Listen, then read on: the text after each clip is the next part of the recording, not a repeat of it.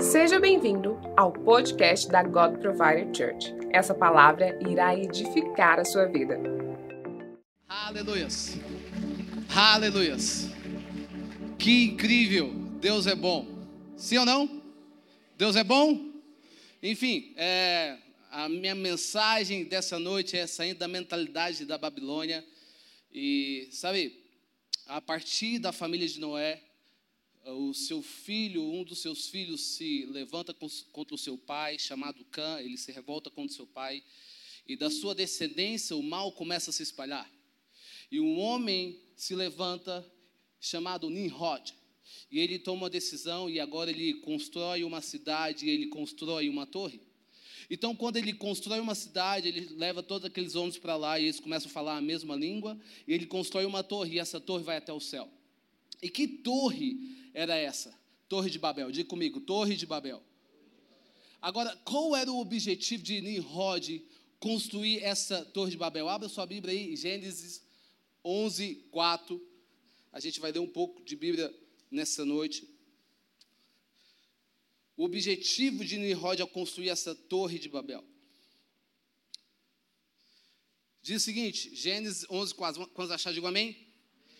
Fala o seguinte: depois disseram, vamos construir uma cidade com uma torre que alcança os céus, assim o nosso nome será famoso, e não seremos espalhados pela face da terra. Sabe, o objetivo de Nimrod a construir essa torre de Babel era tomar o lugar de Deus, era tirar Deus do fim e colocar ele no meio. Sabe, muitas vezes nós estamos construindo torre de Babel em certas áreas da nossa vida. Agora, como eu sei que eu estou construindo uma torre de Babel em certas áreas da minha vida? Primeiro, quando tudo aquilo que eu estou construindo não aponta para Deus, mas aponta para mim. Está comigo? Quando tudo aquilo que eu estou construindo não aponta para Deus, mas aponta para mim, eu não consigo ter compaixão pelo próximo. Eu não consigo pensar na próxima geração. Eu não consigo pensar. Então, tudo aquilo que eu estou construindo está apontando para mim. Eu não consigo pensar na próxima geração. Isso é egoísmo. Graças a Deus aqui ninguém é egoísta, amém? Eu, eu começo a falar, dizer, cara, é a minha vida, as minhas regras. Coisa que já tiveram essa experiência. Cara, é minha vida, é minhas regras. Então, eu não estou nem para ninguém. É a minha vida. Né? Quando você é adolescente, você fala muito isso, sim ou não? Eu lembro quando eu falei isso, eu apanhei do meu pai, foi bem legal. Enfim, então, a minha vida, as minhas regras. Outro ponto é, sou eu que decido aquilo que está errado. Segundo ponto é quando eu não consigo entregar o meu coração por inteiro, eu não consigo entregar os meus planos, eu não consigo entregar os meus desejos, eu não consigo entregar os meus sonhos, eu não consigo permitir que Deus venha me guiar. E muitas vezes nós estamos construindo certas Muitas vezes nós estamos construindo torres em certas áreas, torres de Babel, em certas áreas da nossa vida. Terceiro ponto é quando eu possuo uma mentalidade de idolatria. O que é o ídolo? O ídolo é o meio para conseguir a minha vontade. Então, toda idolatria não adora o ídolo, ele adora a si mesmo. O ídolo é o meio para conseguir aquilo que eu quero. Então, pior idolatria que existe é transformar Jesus no seu ídolo. Como assim? Porque ele não é o seu Senhor. Ele é o teu amuleto para você conseguir as coisas. Então, muitas vezes nós vemos na igreja só atrás da bênção e não do abençoador. Gente, está comigo? Será que você pode dar um amém aí? Muitas vezes nós vemos atrás da bênção, muitas vezes eu falo assim, se o Senhor não fazer isso na minha vida, eu não vou vir na igreja.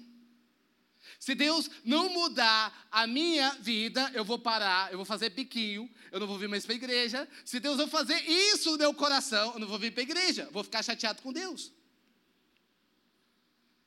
E muitas vezes nós começamos a colocar Deus como um ídolo, como um amuleto para conseguir aquilo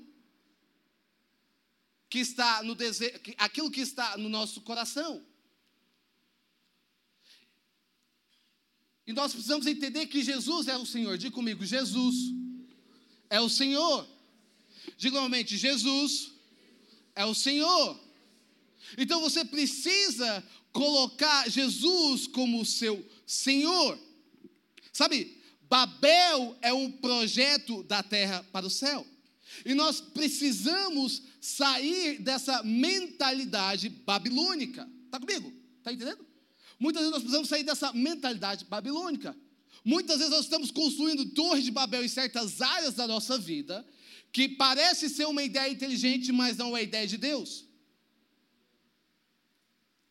Parece ser uma ideia inteligente, mas não é ideia de Deus. Muitas vezes parece estar dando certo, mas existe um prazo de validade. Diga comigo, um prazo de validade. Então nós vemos aqui que Nimrod estava construindo, mas a intenção do coração dele estava errada. A motivação do seu coração estava errado. Está comigo? A motivação dele estava errada. Então ele queria colocar Deus, tirar Deus do fim e colocar no meio. Então nós precisamos sair dessa mentalidade babilônica e entrar na mentalidade de Betel. É isso que eu quero que você foque nesse momento.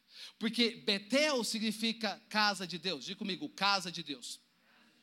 Be Betel significa casa de Deus. Betel é um projeto dos céus para a terra. Quantos aqui querem esse projeto sobre a sua vida? Digam amém.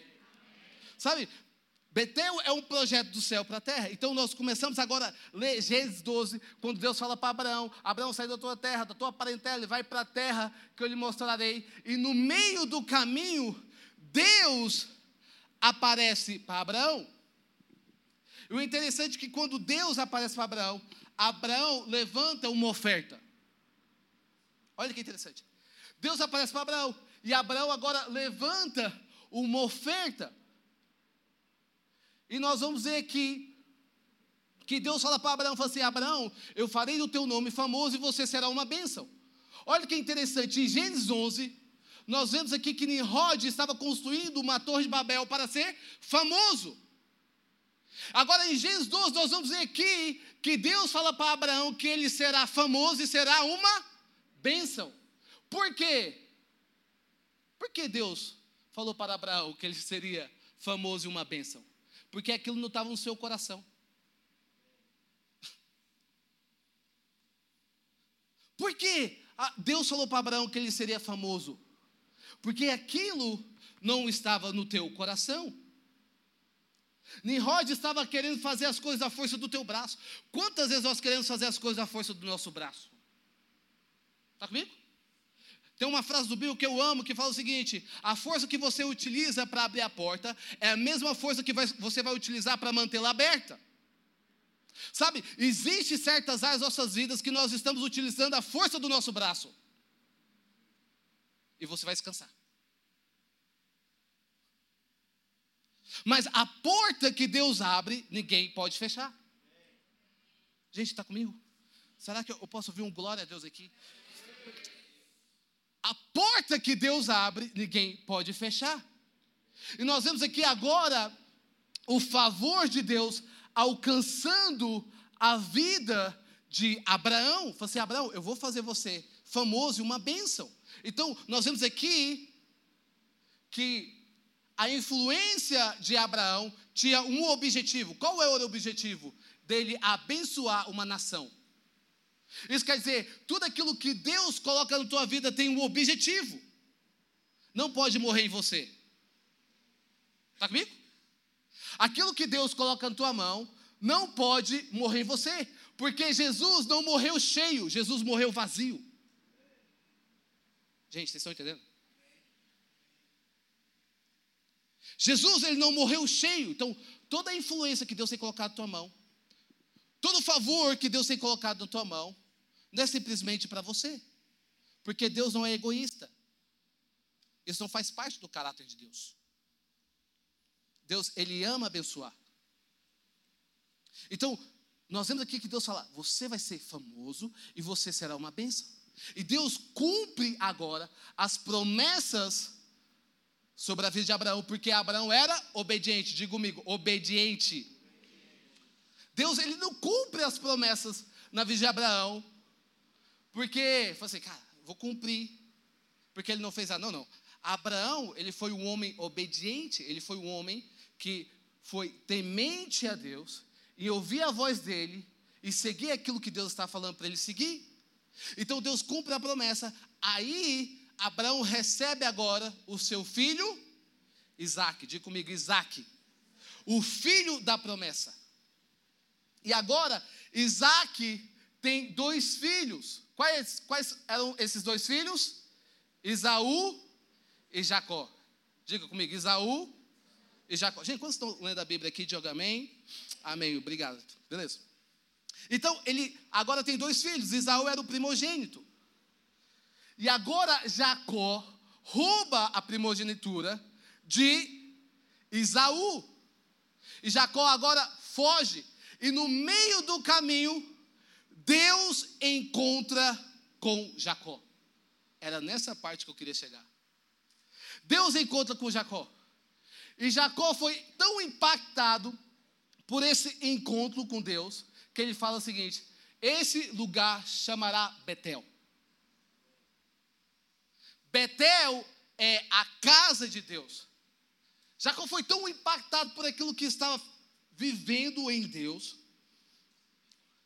que ele fala assim: Deus, se o Senhor estiver comigo, se o Senhor realmente estiver comigo, eu darei dízimo daquilo que o Senhor colocar nas minhas mãos. Olha que interessante. Então nós vemos logo adiante, e eu amo essa parte, quando Jacó teve um encontro com Deus, e o encontro com Deus te leva a ter uma nova identidade. Diga comigo, nova identidade. Todo encontro com Deus te leva, você te leva a ter nova identidade.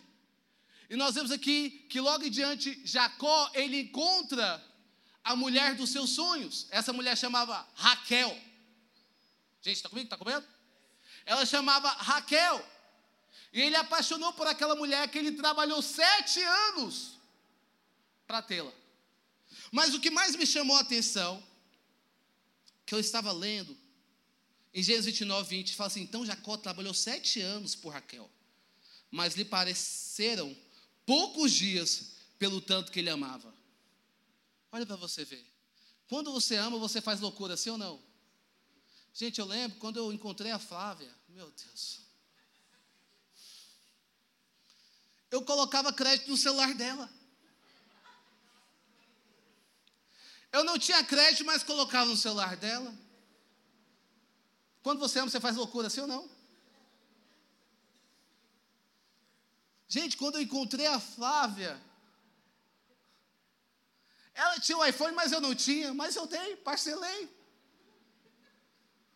Porque eu estava amando. Essa é coisa que já fizeram loucura pela sua esposa, digo amém. Gente do céu. Eu ia para os Estados Unidos, não pensava em mim, trazia uma mala de roupa para ela. Falei amor, é para você. Então eu fico imaginando aqui, Jacó trabalhando sete anos pela Raquel. E quando chega no momento, né, não sei o que aconteceu lá, em casa com a Raquel, na madrugada, jogou ali no meio, e Raquel não apareceu, e de repente ele acorda, não sei. Eu fico perguntando o que aconteceu com Jacó que não conseguiu ver Raquel. Chega um momento que jogou ali lá, e ele acorda e fala assim: ah, cadê a Raquel? E Labão fala: Olha, aqui a gente tem de costume a mais mais velha casar. Aí Jacó decepcionado, porque a Bíblia fala que Lia tinha um olhar meigo. Mas Raquel era atraente e tinha uma belezura. Então você consegue imaginar muitas vezes Jacó.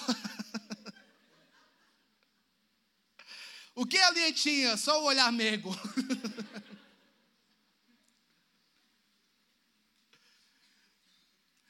então a palavra fala que Jacó trabalhou mais sete anos. Ao total, 14 anos trabalhando tudo por causa do seu amor. Gente, a gente precisa voltar nesse tempo onde os homens trabalham sete anos para conquistar sua esposa. Amém, gente? A gente tem que fazer. Sete anos. E agora, a palavra de Deus fala que Jacó, ele foge de Labão, né? Olha o nome, Labão. Ele foge de Labão. E agora ele encontra com os anjos, diga comigo, os anjos. E ele começa agora a guerrear, a lutar contra os anjos. Não sei, você ouve, quantos aqui já cantaram Corinho de Fogo? Os mais crentes mais velhos vão entender isso, essa nova geração. Jacó segurou o anjo, então vem, dessa, vem desse momento aí. Então Jacó agora começa a guerrear. E é interessante que a Bíblia fala que o anjo desloca a coxa de Jacó. E Jacó continua guerreando, até no momento que os anjos falam: Jacó, o seu nome será Israel. Diga comigo, Israel. Israel significa aquele que lutou contra Deus. Sabe, quando você tem um encontro com Deus, o encontro com Deus é uma oportunidade para você viver aquilo que Ele tem sobre a sua vida. Deixa eu falar novamente. O encontro com Deus é uma oportunidade para você viver aquilo que Ele tem sobre a sua vida. Sabe, é interessante que Jacó, ele lutou. Lucas, o que você está querendo dizer? Sabe, Muitas vezes nós precisamos lutar pela oportunidade que Deus colocou sobre as nossas vidas. Muitas vezes nós precisamos lutar por aquilo que Deus tem colocado sobre as nossas vidas. Nada vai acontecer de repente se você não lutar por elas. Nada vai mudar na sua vida se você não lutar, se você não se posicionar naquilo que Deus tem para você. Se você quer ter uma mudança extraordinária, você precisa lutar por ela. Diga, eu preciso lutar pela oportunidade que Deus tem me dado. Você precisa lutar por aquilo que você acredita.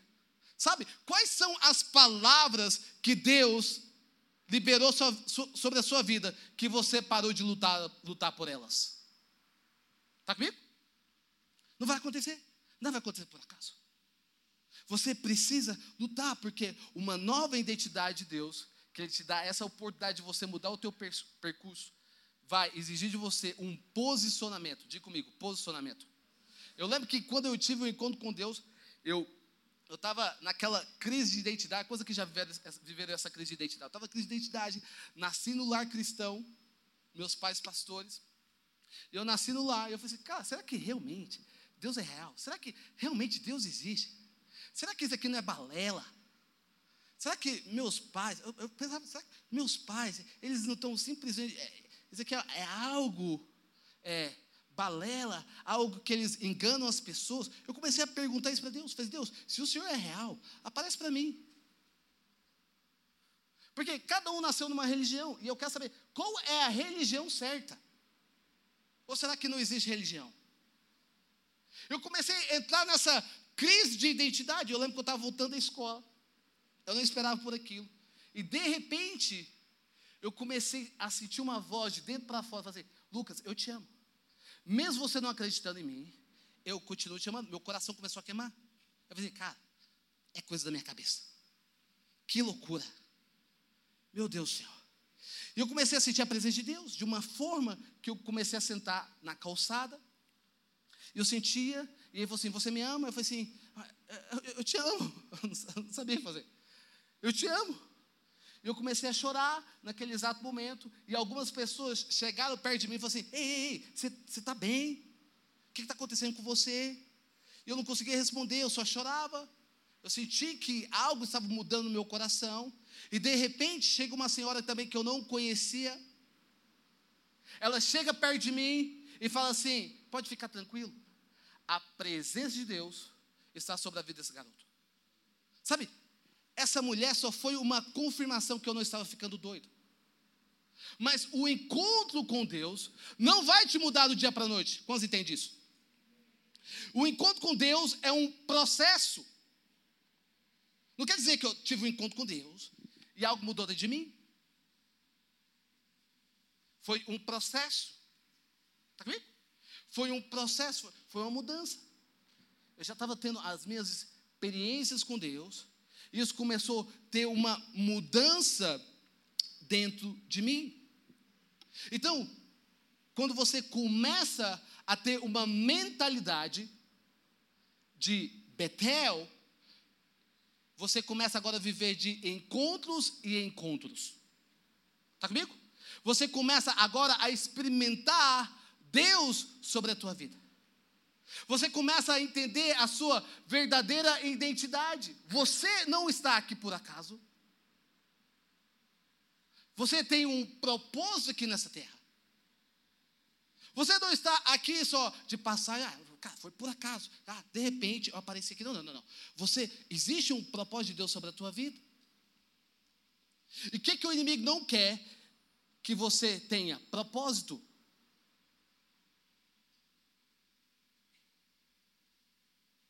Mars Monroe fala algo interessante, porque a maior tragédia da vida não é a morte. A maior tragédia da vida é uma vida sem propósito. É quando você começa a correr atrás do vento, mas você não sabe por qual razão você está correndo atrás do vento. É quando você não tem um objetivo claro. E sabe qual é interessante? Pessoas que não têm identidade, eles são influenciados por qualquer um.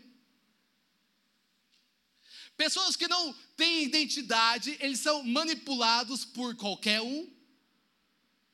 Você se move, né? Pela multidão. E o que Deus quer trazer sobre a tua vida se chama identidade. Comigo, identidade. Está comigo? Deus quer trazer na sua vida uma nova identidade. Está comigo? Então, quando você compra um celular, você compra um iPhone, você compra um Samsung, você compra o Nokia 3320, só os mais velhos vão entender isso. Você compra um celular, você lê o manual sim ou não? Não. Hã? Quantos aqui não leu o manual? Levanta a mão. Você vai mexendo, vai? Sabe qual é interessante?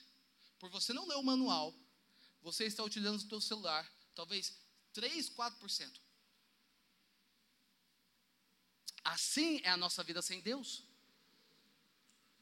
Por nós não lemos o manual, por nós não temos o conhecimento sobre a Bíblia, a gente está vivendo 3, 4% aqui na terra. Porque uma coisa que o inimigo quer é, te, é governar você pela ignorância.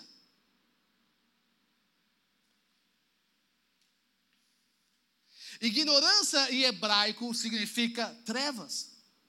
E o diabo é o pai das trevas. Mas luz em hebraico significa conhecimento, e Jesus é a luz do mundo. Então quer dizer que Jesus governa as pessoas através do conhecimento. Deus não tem problema que você pense, por isso que Ele te deu um cérebro. Não, Deus não tem problema que você questione Está comigo? Deus não tem problema que você faça perguntas, Ele quer que você faça perguntas. Porque no final de tudo, você vai encontrar somente aquele que é digno de toda a glória: Deus. Quantos aqui estão entendendo? Por isso que você precisa ser intencional a ler a Bíblia.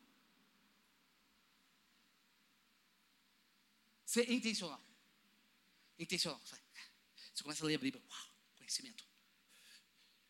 E agora você começa a entrar naquilo que Deus tem sobre a tua vida, que é a nova identidade em Cristo Jesus. Diga, nova identidade em Cristo Jesus. Agora você começa a perguntar para o teu Criador, assim, cara, o que, que eu nasci para ser? Qual é o meu propósito aqui nessa terra? Olha que interessante. Deus encontra Jacó pela tua misericórdia, pela tua graça. Jacó não estava à procura de Deus.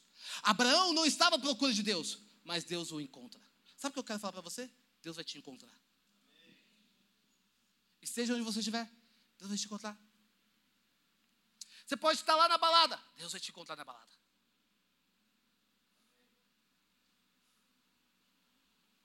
Você pode estar lá no meio, né, viciado, Deus vai te encontrar naquilo. Deus vai te encontrar.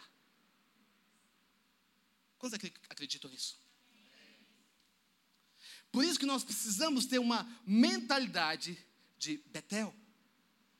E não somente uma mentalidade de Betel, mas nós precisamos lutar. Sabe, eu quero te encorajar nessa noite. Lute por aquilo que Deus tem colocado sobre a tua vida.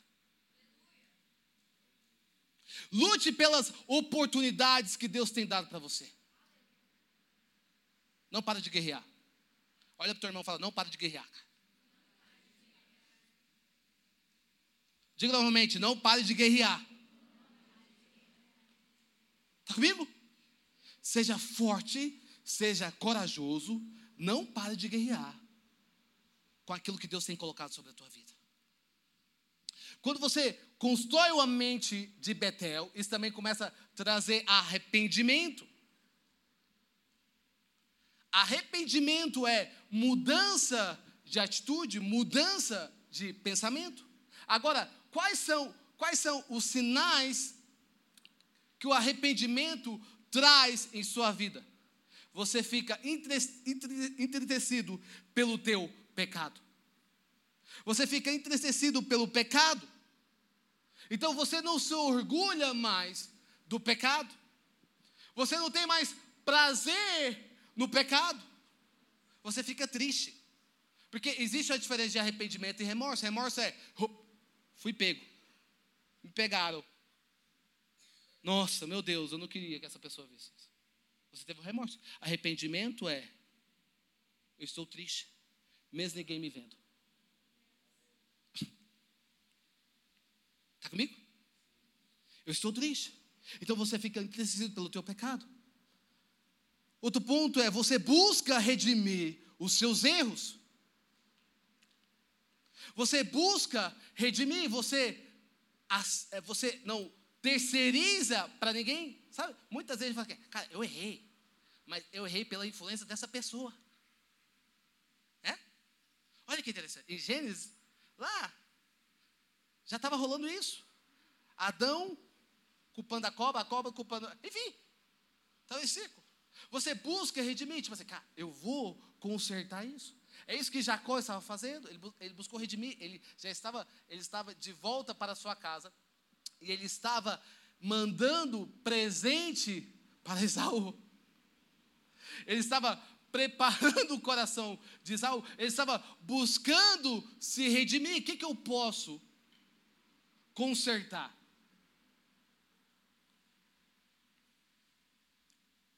O que, que eu posso? Jacó estava fazendo isso. Nós vemos também na vida de Zaqueu, que Zaqueu, quando teve um encontro com Jesus, ele falou: assim, Cara, eu pago quatro vezes mais aquele que eu, aquele que eu roubei. Você busca redimir. Outro ponto que o arrependimento traz sobre as nossas vidas é aceita a consequência do seu pecado. Você assume a consequência. Eu assumo a consequência porque eu pequei dos meus erros. Está comigo?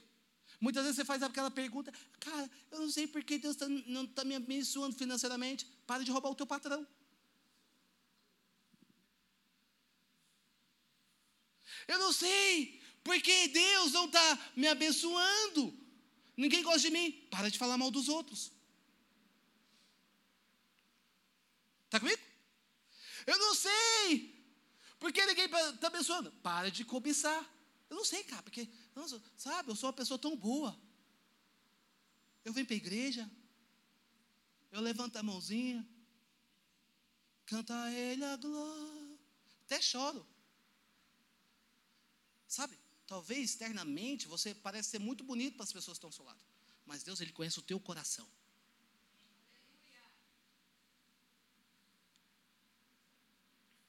Você começa a assumir a consequência do pecado. Não estou falando que Deus não vai perdoar o teu pecado. Deus perdoa. Amém? Quantos acreditam nisso?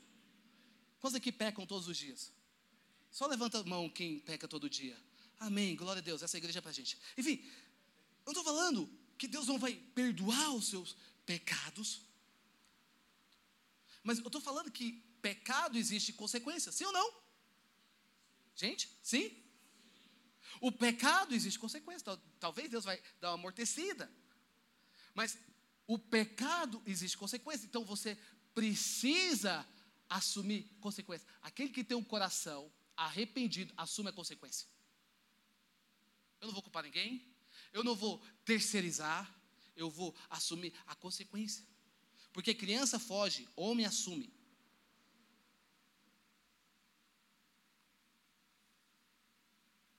Está comigo? Não fui eu. Isso é criança. É engraçado isso. A minha sobrinha, a Ariela, ela está no momento de inventar coisas. e parece que é da natureza mesmo, né? Ela já consegue colocar a culpa na Isabela, mesmo não sendo Isabela.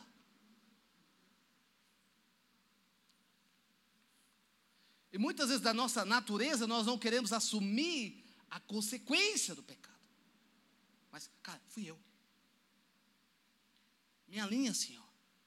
Faça a tua vontade. Muda meu coração. Sou pecador mesmo.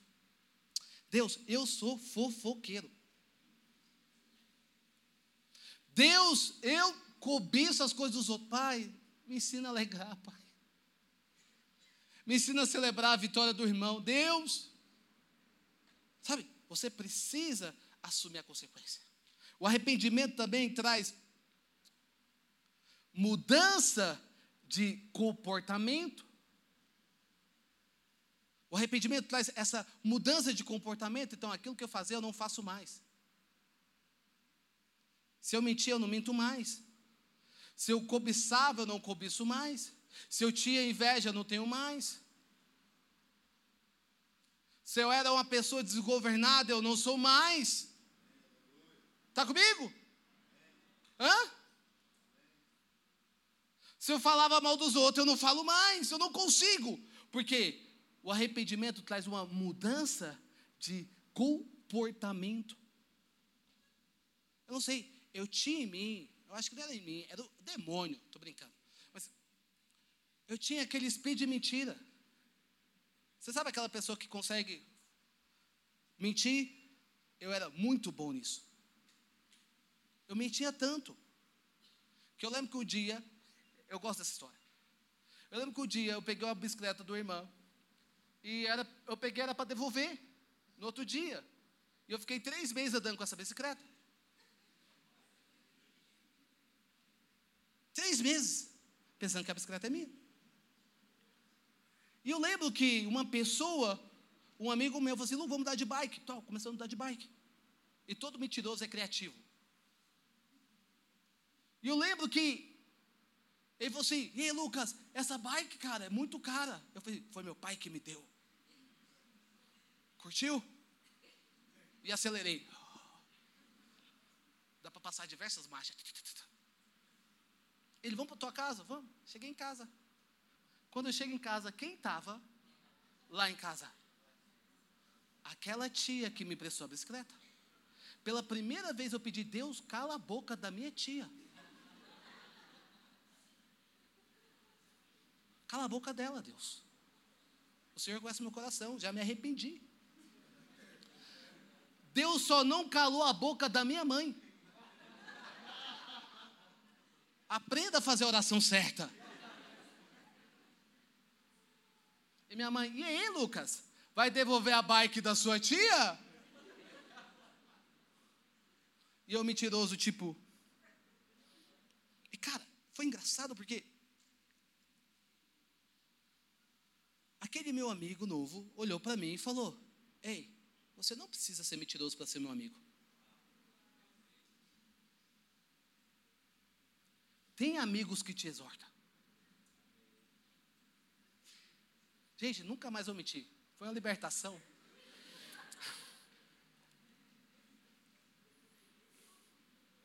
Nunca mais. Acabou a mentira. Sabe, o arrependimento traz mudança de comportamento. Aquilo que eu fazia no passado, eu não faço mais. Eu não me orgulho daquilo que eu fazia no passado. Está comigo? Eu não me orgulho dos meus erros. Eu não me orgulho de ser uma pessoa mentirosa, de ser uma pessoa querendo ser, ser esperta para cima das pessoas, porque o arrependimento traz mudança de comportamento. Porque agora você entende que você é uma nova criatura em Jesus. Sabe? Você entende agora você, cara, eu vou dizer não para as coisas erradas. E vou dizer sim para Deus. Sabe o que é o caráter? Caráter é quando ninguém está te vendo. Deixa eu falar para O caráter é quando ninguém está te vendo, é quando você está sozinho. É quando você não está dentro da igreja, porque, dentro da igreja, todo mundo, já viu? Consegue ter conversas sábias.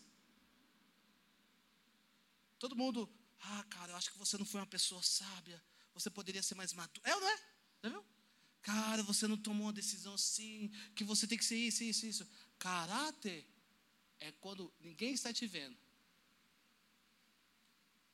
E você agora tem atitudes que correspondem com o caráter de Deus. Faz sentido isso? Os jovens sabem o que eu estou falando. Sim ou não? Quantos aqui, quantos aqui ainda são solteiros? Você tem namorado, mas você é solteiro ainda. Né? Está namorando, beleza. Os jovens sabem o que é isso. Aquele momento que você está namorando, você fala assim: opa, amém, né? Vamos embora? Não, não, vamos ficar. Esse é o momento que é o teu caráter. Aquele momento que alguém quer ficar para você, você fala assim: para trás, Satanás. Sai de mim. Porque você começa a ter um caráter cristão.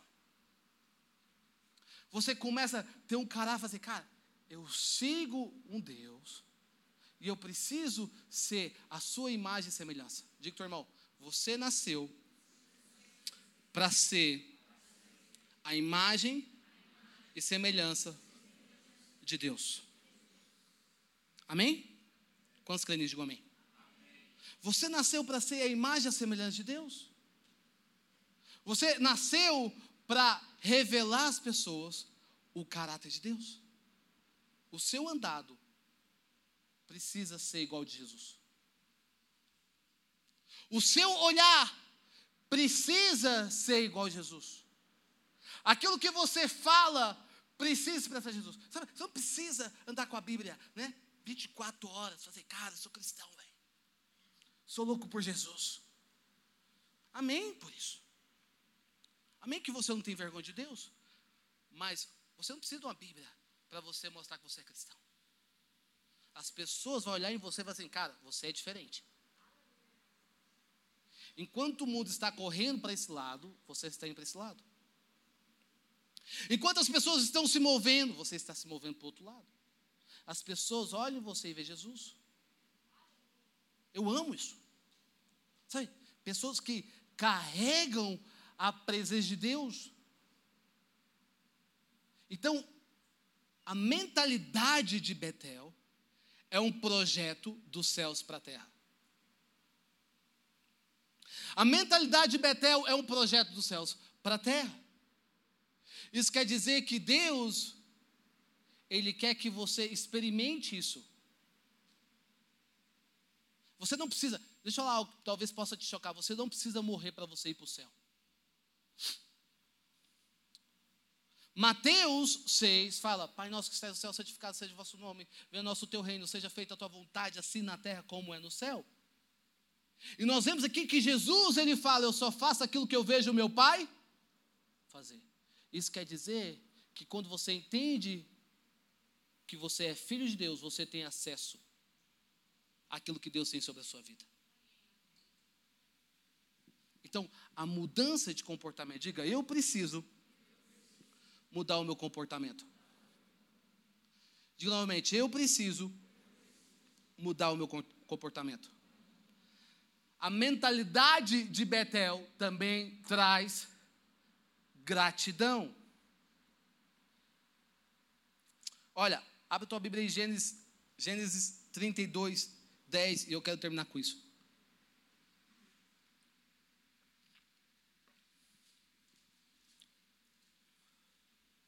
Quantos aqui estão entendendo essa palavra? Digo amém.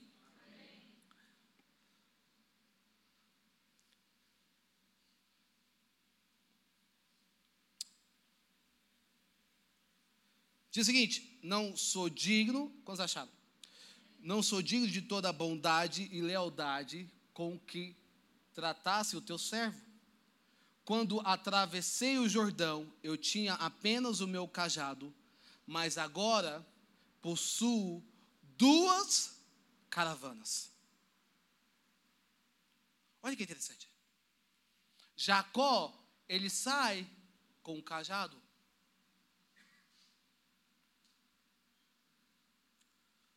Antes de Jacó atravessar o Jordão, ele só tinha um cajado. Depois que ele atravessou, agora ele tem duas caravanas. O que, que significa? Ele está falando de prosperidade. Está comigo? Jacó, ele tinha prosperidade e ele estava sendo grato a Deus pela prosperidade que Deus estava colocando na mão dele. Jacó não merecia aos nossos olhos, sim ou não? Jacó, ele não era rico, aliás, Jacó, ele não era digno, ele não merecia. Mas é isso que Deus faz. Deus nos alcança, a misericórdia dele nos alcança, mesmo eu e você não merecendo. E o que gera no coração de Jacó? Gratidão. O que gera no coração de Jacó é gratidão a Deus. Ele fala assim: Deus, o Senhor é tão leal comigo. O Senhor é tão fiel comigo. Ele começa a ser grato a Deus por tudo aquilo que Deus está fazendo sobre a vida dele.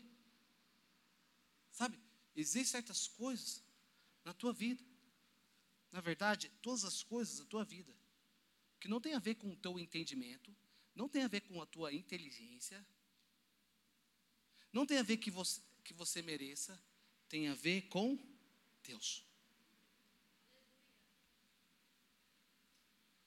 Tem a ver com Deus. É aquele favor de Deus sobre a tua vida. Você não sabe explicar. Você simplesmente vai cara, isso aqui é Deus. É Deus soprando o teu nome e você fala assim, cara, isso aqui é Deus. Não tem a ver que você é o cara de muita estratégia, eu sou muito inteligente. Não, não, não, não. Isso aqui é favor de Deus. Não tem a ver que você mereça. Isso aqui é favor de Deus.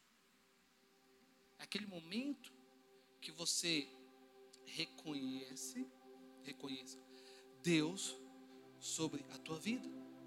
Quantos aqui foram alcançados por Deus? E quantos aqui são gratos por aquilo que Deus está fazendo sobre a sua vida? Isso se chama gratidão. A gratidão te faz olhar para trás e ver o quanto Deus foi fiel e leal para conosco.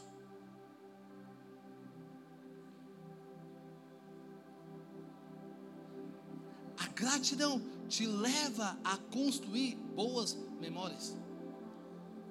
Você começa agora a construir um memorial daquilo que Deus fez sobre a tua vida. Isso é gratidão. Você olha para trás e fala assim: Uau. Sabe, eu sempre falo, nós precisamos voltar a olhar a nossa foto antiga. Você fala isso, olha a sua foto antiga. Quando eu olho para a minha foto antiga, eu falo, meu Deus do céu, como eu era feio. Meu Jesus, o teu espírito me deixou mais bonito. Quando eu olho para trás, eu falo: Meu Deus, Antigamente, eu era tão feliz no eixão, e eu pensei que a minha vida toda eu iria andar de eixão. Meu Deus, eu começo a olhar para trás e fazer, meu Deus, Deus, eu me lembro nos momentos que depois do culto eu ia sair com a galera da igreja e eu não tinha dinheiro para comprar um sanduíche depois do culto. E eu me lembro, pai, que os meus amigos, eles pegavam o sanduíche deles e colocavam aquele dedão lá no meio, medindo o que eu tinha que comer. E eu falava: é a minha única oportunidade. Eu vou comer o dedo desse cara. É minha única oportunidade. E uau! Ele, você comeu quase meu dedo, eu sei.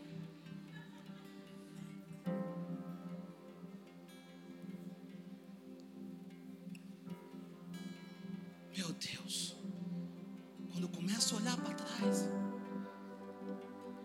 eu começo a ser grato por aquilo que Deus está fazendo na minha vida. Eu nunca imaginei que um dia na minha vida eu iria estar falando aqui para vocês. Eu nunca imaginei que um dia da minha vida eu ia viajar tanto para fora. Minha alegria era simplesmente ir para Hidrolândia. Eu estava lembrando esses dias que tinha um tio meu, na verdade tinha não, tem um tio meu, que todo final de semana ele fazia a minha alegria. Ele aparecia na bike dele e ele ia, eu ia no cano da bike, e ele me levando até Hidrolândia. Eu, Jesus, meu Deus, eu era tão infantil não estava. Eu fui de carro para Hidrolândia esse dia, já achei longe, eu estava de bike.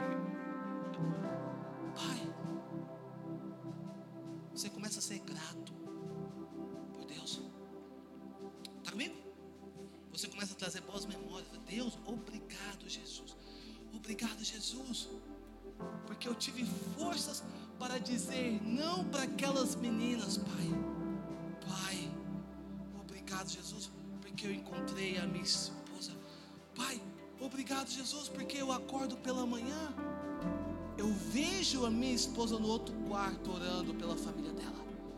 Pai, obrigado, Jesus, porque aqui em casa existe uma paz. Obrigado, Jesus, porque o Senhor governa na minha vida. Obrigado, Jesus, porque agora eu posso sair com as pessoas que não têm condição e agora eu posso abençoá-las. Obrigado, Jesus.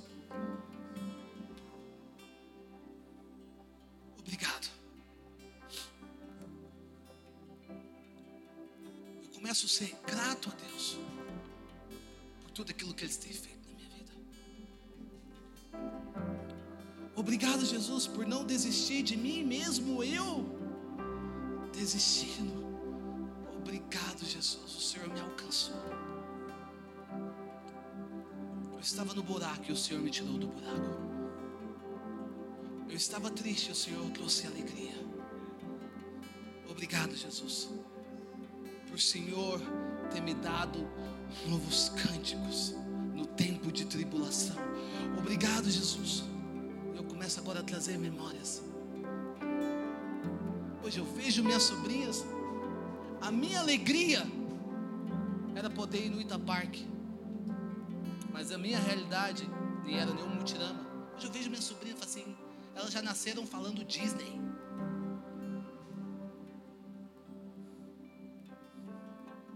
Elas já nasceram falando, eu sou americana, você não é.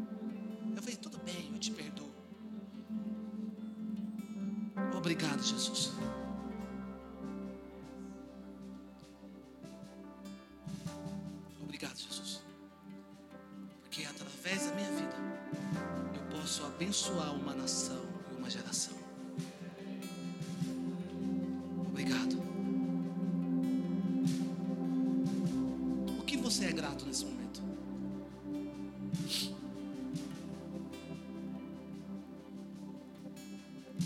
O que você é grato?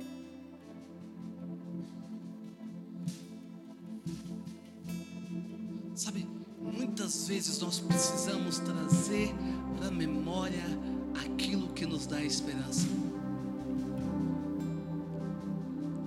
Talvez você não esteja o caminho que você queria estar, mas você está no caminho. Você está no caminho. Você está no caminho. Porque Jesus é o caminho, a verdade e a vida, e ninguém vem ao Pai a não ser por Ele.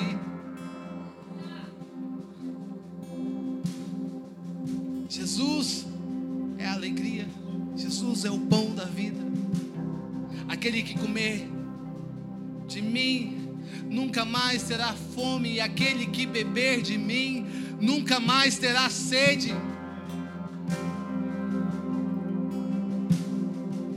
Ele é a provisão, Ele é o Alfa, Ele é o Ômega, Ele é o começo, Ele é o fim. Você está no caminho, diga: Eu estou no caminho. Diga novamente: Eu estou no caminho.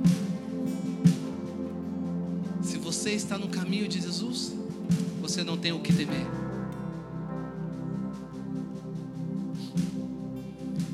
Ele é aquele que acalma a tempestade.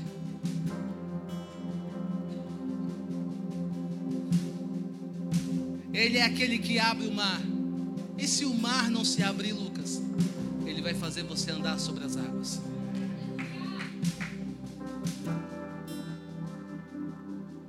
E tudo que você precisa é ser grato. Deus, eu sou grato.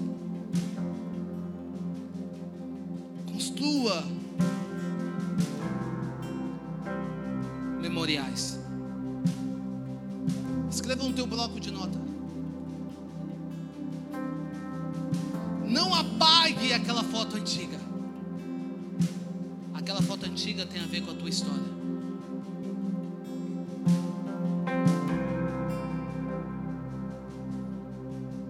Não tenta apagar da sua mente os momentos difíceis. Aqueles momentos difíceis forjou você. Porque Ele continua sendo Deus. Meu lugar seguro, meu esconderijo. Obrigado por ter ouvido até o final. Acesse o nosso canal e tenha acesso a mais ministrações.